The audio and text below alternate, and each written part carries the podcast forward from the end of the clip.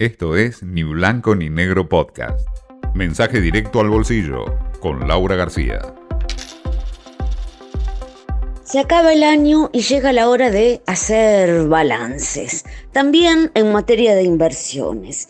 Lo cierto es que fue un año muy duro para los bonos argentinos, que se vieron expuestos tanto a la incertidumbre electoral como, bueno, todavía los coletazos del COVID, eh, la incertidumbre en torno al acuerdo con el FMI. Bueno, así es como terminaron a precio de remate, según dicen los analistas, están cotizando en Nueva York en la franja de los 30 dólares, es decir, que más o menos se mueven en esos valores. ¿Qué pasó con la bolsa? Bueno, la bolsa subió, subió 65% en pesos.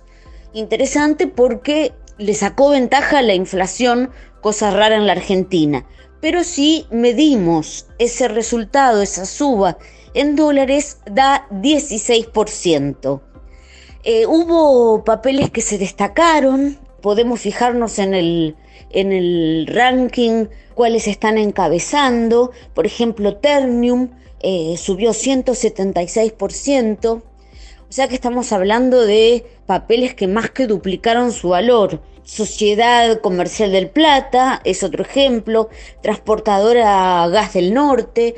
Fíjense cómo son empresas ligadas a un eventual rebote un poco más enérgico, ¿no? Más claro de la economía. Y en el caso de Transportadora Gas del Norte, ahí la expectativa está puesta en una actualización tarifaria. También es interesante comentar que este año fue un año en el que explotó la negociación de CDRs.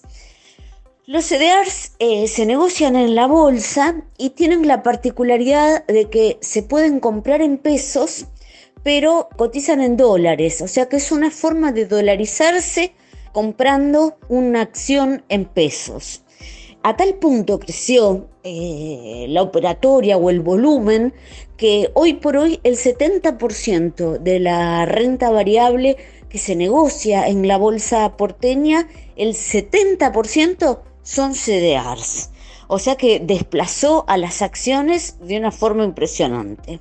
Bueno, si miramos cuáles fueron las que más subieron, bueno, a la cabeza está Embraer, que hace aeronaves, ¿no?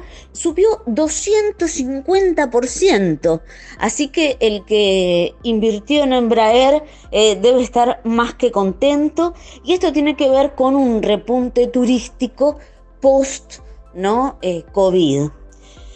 Después hay mm, un gran furor eh, por las acciones tecnológicas. A la gente le gusta mucho invertir en ciertas eh, marcas, ¿no? Como Apple, Amazon, Netflix, que están todas disponibles.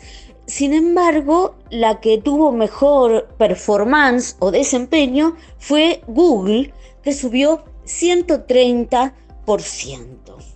Bueno, Resumiendo, los analistas dudan que el año que viene eh, vaya a haber grandes flujos financieros del exterior, es decir, eh, dinero que vaya a inversiones.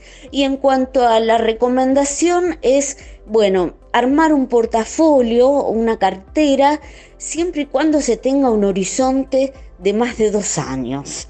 Es decir, que se pueda tolerar todos los eh, los subes y bajas que, que, va a haber en el medio. Y ya sabemos que en la Argentina esas oscilaciones siempre son bastante bruscas.